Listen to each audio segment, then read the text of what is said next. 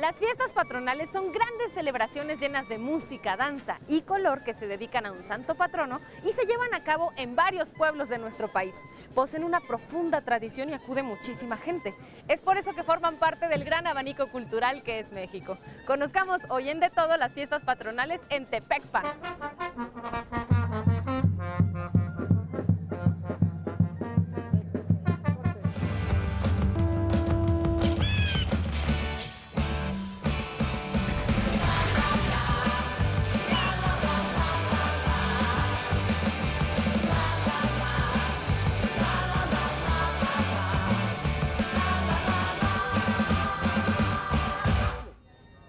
Ponernos un poquito en contexto. Aquí está Simón con nosotros para contarnos brevemente un poco acerca de este pueblo. ¿Dónde queda Tepexpan, Simón? Bien, Tepexpan es uno de los 15 pueblos originarios pertenecientes al municipio de Acolman. ¿Y cómo se funda Tepexpan? Mira, Tepexpan es un pueblo originario, por tal se funda en la época prehispánica.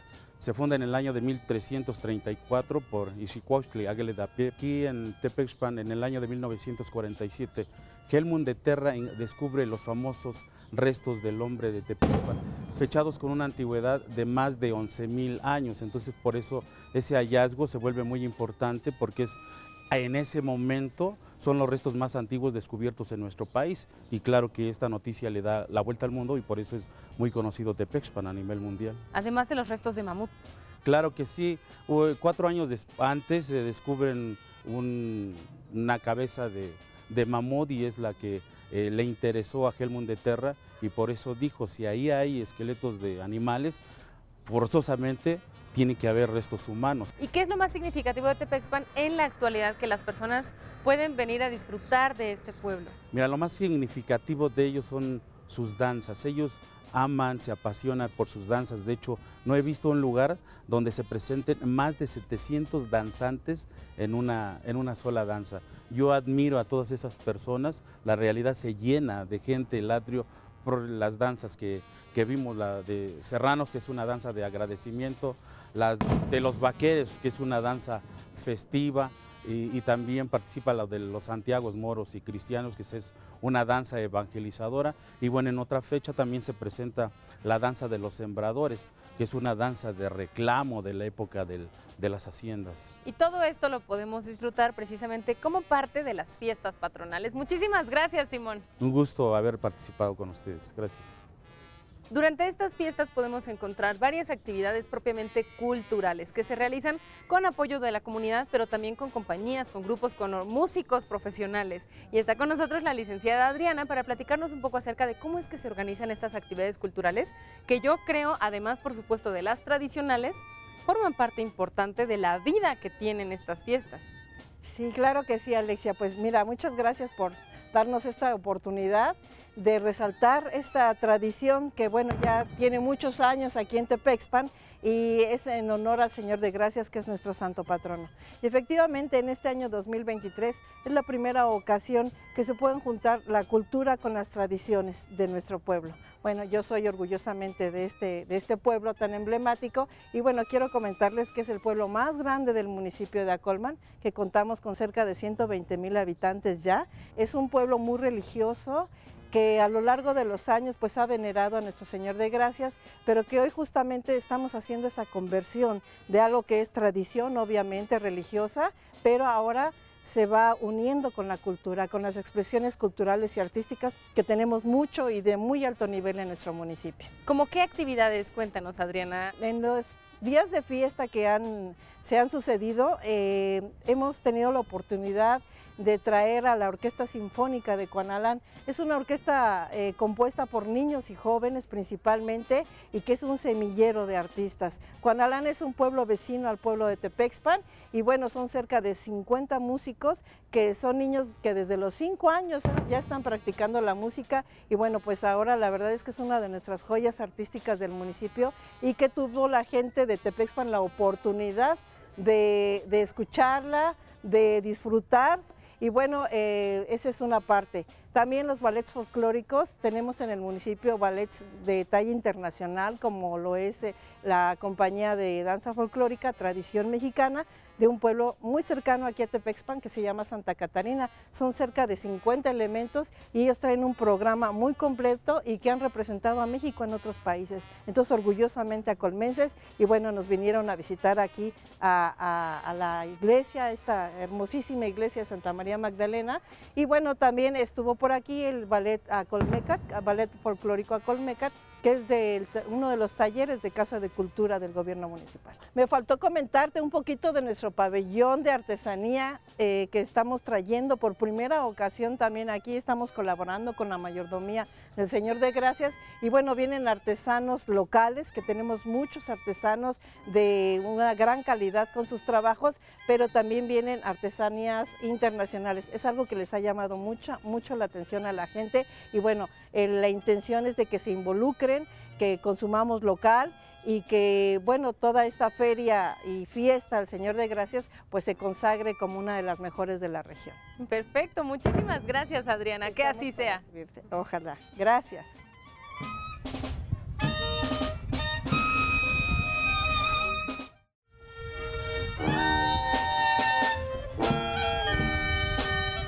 Las fiestas patronales, como también se les conoce las festividades que tienen motivos religiosos en todas las regiones de nuestro país, son muy importantes para la identidad de las personas. Pero ¿qué implica organizar estas fiestas patronales? ¿Qué implica para todas las personas que colaboran y cómo es que se pueden llevar a cabo de la mejor manera alcanzando tanta fama como las fiestas aquí en Tepexpan? ¿Cómo estás, Servando? Muchas, gracias, por acompañarnos entre todo. Gracias por la invitación. Pues le tocó a Servando platicarnos un poquito acerca precisamente del contexto de estas fiestas aquí en Tepexpan. ¿Qué implica esta fiesta del Señor de Gracias? Porque yo entiendo que le corresponde a los mayordomos, a la mayordomía, organizar la celebración. Así es, implica mucho tiempo, esfuerzo, pero sobre todo la devoción de nosotros como mayordomos. Eh, le festejamos a principios de año eh, organizando la festividad, recaudando con el apoyo de la comunidad que nos apoya gentilmente con su donativo. Somos cuatro mayordomías, que la, de nosotros se llama Mayordomía Señor de Gracias, honrando al, nombre del patrón y las otras tres, Santa, eh, Santa María Magdalena, la Santa Cruz y la mayoría de Tepextra. Somos cuatro mayorías en total. Cada cuatro años nos toca rolar para festejarle al Señor de Gracias. Ok, entonces, ¿cómo funciona la mayordomía? Es organizar las festividades. Para eso sometemos a votación nuestra, nuestra directiva y nombramos a nuestro presidente, secretario y tesorero y tesorero de mayordomos. Entonces nos toca organizar y en esa parte eh, teniendo ya una directiva, comenzamos a organizar las fiestas patronales, pero cada ocho días, los domingos, salimos a recaudar con los donativos que nos da la comunidad para festejar este, en Ganta nuestra acción de gracias y pues ver todo lo que ya vieron en su momento, todo el contexto de nuestra festividad, nuestras fiestas patronales. Bien, pues muchísimas gracias, hermano. Pues gracias por la invitación y bienvenidos a nuestro pueblo de Tepestán y gracias por acompañar a nuestro patrón. Muchísimas gracias. Como ya nos refirieron, estas festividades son bastante antiguas, ya tienen sus años y las familias pasan una tras otra, quizás de generación en generación, concediendo la mayordomía a sus descendientes. Entonces hay personas que tienen 50 años como mayordomos, pero hay personas muy jóvenes como Jorge que también ya forman parte de esta tradición. ¿Cómo es que te conviertes en mayordomo, Jorge? ¿Cómo se vuelve uno mayordomo? Ok, ¿cómo nos volvemos mayordomos? Como bien lo mencionas, es por tradición, es porque la familia te va inculcando desde muy joven esta parte de acercarte a la iglesia, porque vemos a las imágenes, porque vemos el, todo lo que lleva. Tenemos, la mayordomía de la que formo parte, esta costumbre de hacer comisiones, de hacer o delegar actividades específicas. Y entonces tenemos a los que se encargan de los cohetes, los que ven a los grupos, los que reciben a las orquestas, los mariachis, eh, los que estamos en mesas directivas, los que nos encontramos recaudando. Todo es un movimiento completamente, es una estructura. ¿Y cómo, cómo forman parte de esa estructura? ¿Cada cuántos años se, se turnan la batuta de la mayordomía? O por ejemplo, tú ahorita que eres joven, ¿Ya, vas a ser mayordomo para siempre, para toda la vida o cómo funciona? Mientras el patrón nos dé vida, vamos a estar aquí presentes. ¿Y por qué esta frase? Eh, siempre, como en todos grupos, existen ciertos movimientos, discusiones y demás, y a veces algunos decimos, no, ya, hasta aquí voy a dejarla, ¿no? Y al menos lo que me han inculcado es, no, hasta que el patrón te reclame, es decir, hasta que terminemos, vamos a poder tener esta, este paso donde ya no vamos a ser mayordomos. ¿Y cambia tu responsabilidad conforme creces dentro de la mayordomía? Sí, eh, este año tuvimos esta experiencia muy bonita porque tenemos una mesa directiva principal, sin embargo nos jalaron un poquito más las riendas, digámoslo así, y nos acercan a ser eh, suplentes, por eso. Es decir, estar detrás del que está de titular para ver un poco el manejo, porque si bien somos todos mayordomos, la mesa directiva tiene algunas actividades específicas y entonces el estar junto a los que ya saben, junto a los que ya conocen, nos permite que para próximos años, es decir, dentro de cuatro años, vengamos con nuevas ideas y más experiencias. Pues mucha suerte en tu camino de mayordomía, Jorge, porque creo que será toda la vida. Muchas gracias. Gracias, buen día. Cada año que se realizan estas festividades se requiere de un programa. Y este programa a veces es un poco complicado de ensamblar porque son muchas las actividades. Y el señor José Marcos, aquí conmigo, es quien diseñó el programa que vamos a conocer el día de hoy. ¿Cómo está, don José Marcos? Muy bien, gracias a Dios, estamos aquí presentes. A ver, dígame, ¿qué, ¿qué, es lo que tiene que contemplar usted al momento de armar el programa de estas festividades? Bueno, pues desde alrededor, eh, la, la, festividad inicia un mes antes. ¿Y por qué inicia un mes antes? Porque se programan todas las visitas del Señor de Gracias a los domicilios que solicitan este, la entrada del Señor a su hogar. También hay otro tipo de actividades que involucran la organización del programa. Claro, desde hay que ver pirotecnia, hay que ver arreglo floral, hay que ver eh, portadas, hay que ver elencos artísticos, hay que ver este, eh, a veces eh, los mariachis que dona la gente, la gente dona eh, este, mañanitas generalmente los días domingos y el día 3 que es la festividad. Y refiriéndonos un poquito también a cómo la gente participa en esta celebración, hay familias que se forman durante años, ocho años, para poder participar y donar algo a la fiesta. Por ejemplo, la comida de las comparsas que bailan, o por ejemplo, ya mencionaba ahorita don José Marcos, los mariachis, o sea, la, la gente de la comunidad es la que finalmente apoya, patrocina y financia todas estas fiestas. Así es. No, pues es muchísimo trabajo, don José Marcos. Pues sí, pero pues nos gusta, lo hacemos con devoción, con cariño, con amor hacia el Señor de Gracia. Se nota, muchísimas gracias. Prácticamente no hay festividad mexicana que en los pueblos no goce de fuegos artificiales. Y es que cómo iluminan, llenan de colores, de alegría, pero también es una actividad muy tradicional para muchas familias que se han dedicado durante generaciones a esto, como el caso del señor Silvestre y Amado, que es su hijo que está aquí conmigo. ¿Cómo estás, Amado? Muy bien. Qué bueno. Oye, cuéntame, ¿tu familia desde hace cuánto tiempo se dedica a la pirotecnia? Pues un aproximado de unos 60 años desde que inició mis abuelos. Mis abuelos fundaron la empresa y ahora como segunda generación mi padre. Y ahora y ahora ya, ajá, nosotros, bueno, yo, mis hermanos y y mis tíos que andan, andamos juntos. Sí, para todos lados. Y déjenme decirles que no nada más se aprecia de manera local, acaban de regresar precisamente de Japón al exhibir estos fuegos pirotécnicos, estos fuegos artificiales mexicanos. Y cuéntanos un poquito de cómo los arman, porque como que la gente tiene una idea, pero no sabemos a ciencia cierta cómo es que se arman, por ejemplo, los toritos que están aquí atrás. Ah, pues cada cosa tiene un procedimiento, o sea, desde en el taller hay que empezar a elaborar todo desde que ocupamos cartón y ya que son los polvos negros y de ahí químicos, porque llevan luz de color y buscapié, como en este caso que nos piden buscapié, y los impulsores que son estos para empezar a girar las ruedas. Eh, también utilizamos mecha de cañuela, que es esta, igual la utilizamos, es ese, ya es importada, ya desde otro país que lo fabrica. Pero, todo lo demás es hecho aquí en México. Y todo es hecho a mano. A mano, todo es artesanal. artesanal. Y, es, es ligero, ¿verdad? ¿O no? ¿O sí pesa? No, es ligero, para que lo pueda cargar. ¿De qué material es? Este es, es, vara de la. Se llama de garambullo, de la que se da en el cerro. Es de vara. Y por supuesto los toritos, que es una figura de cartón, como de papel maché, bien remachado, para que aguante varias corridas. Me dice Amado que el toro dura pues lo que dure. Hay veces que se quema más rápido, hay veces que puede durar mucho tiempo. Depende cómo lo cargan y las personas cómo lo, luego lo, estrellan o pues así tiene que ser. Y para estas fiestas particularmente, ¿qué es lo que preparan? Toritos, mojigangas, castillos. Sí, casi es el piro musical. Ahorita es lo que anda más de moda, es el piro musical. ¿Cómo es el piro musical? Pues ese, eh, un ejemplo, es una música y va detonada con pirotecnia. ¿Y es un castillo, es grande? Ajá, sí, sí, sí. Dependiendo, hay comunidades que nos piden dos, tres castillos o hasta un castillo nada más. ¿En serio? Dependiendo cómo sea. Sí, es bastante. Es que además creo que es como el plato fuerte de la celebración, ¿no? El momento en el que la fiesta está a todo lo que da. Y qué mejor, pues que sea también una tradición mexicana y que las familias estén tan orgullosas de dedicarse a esto. Muchísimas gracias, Amado. gracias a ustedes.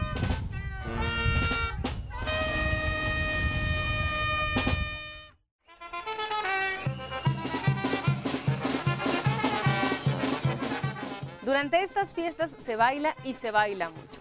Y entre lo mucho que se baila, por supuesto, están algunas danzas que son representativas y características de esta región, de esta festividad. Y particularmente de aquí de Tepexpan encontramos una danza que es endémica, es oriunda de aquí y nada más la vamos a poder apreciar en estas tierras. ¿Cómo se llama esta danza, Edgardo? Se llama la danza de los serranos de Tepexpan. La danza de los serranos de Tepexpan. Así es. ¿Y qué, representa la danza de los serranos? La danza representa la travesía que hacían los serranos por allá de 1862 que venía a celebrar la fiesta del Señor de Gracias. Eh, vamos por diferentes caminos, caminando hacia buscar este, abastimentos para celebrar la danza del Señor de Gracias, la fiesta, perdón. Lo que hacemos es ir bailando en todas esas evoluciones, diferentes pasos con diferentes sones. También tenemos el baile de negros, que es cuando los danzantes blancos descansan. Nosotros hacemos el cuidado de todos ellos. Nosotros representamos justamente el cuidado, la guía y el cuidado para ellos. ¿Tú, tú qué personaje eres dentro de esta representación? Yo soy el negro. Ahora ocupo la punta, me llaman el negro mayor. Eso es lo que me toca hacer, el guía de toda la, toda la, toda la caravana. ¿Y, cómo es tu, vestimenta, tu vestuario? Mi vestimenta se compone de un saco, y una, una nahuilla. Originalmente los negros somos negros que fueron venidos de Europa y llegaron al puerto de Veracruz y tomaron como lugar para habitar la sierra. Entonces nos dedicamos también a la extracción del carbón. Los serranos nos piden la, la participación para que los guiemos por los mejores caminos para llegar al destino que es la Ciudad de México, para traer todo lo necesario para la fiesta del Señor de Gracias. Este, nos hacemos, en este caso es traje de gala que viene adornado y la nahuilla también viene adornada con alusiones al Señor de Gracias, básicamente. ¿Cómo cuántas personas conforman esta danza? Alrededor de 600, hemos llegado a participar hasta 712 participantes, entre niños y danzantes. Los danzantes blancos, les llamamos vasallos, son los hombres, que están entre la edad de 7 años hasta que ellos decidan. Para el caso de las niñas, que les llamamos inditas, es diferente. Ellas empiezan igual a partir de los 7 años, pero terminan a los 13 años cumplidos. Son la, la única edad que pueden danzar con nosotros. Mm, muy bien, muchísimas gracias. La verdad es que es muy interesante y qué bueno que más personas conozcan que existen estas tradiciones en nuestro país. Muchas gracias. A ti, muchas gracias. La danza de moros y cristianos es otra de las danzas representativas que forman parte de estas fiestas y que por cierto es una danza muy famosa, no solo aquí sino también en otros lugares, pero dicen que la danza de moros y cristianos aquí en las fiestas de Tepepan viste mucho y complementa todo lo que sucede en estas fiestas. Y el señor Guillermo no me dejará mentir. ¿Sí o no, señor Así es, así es.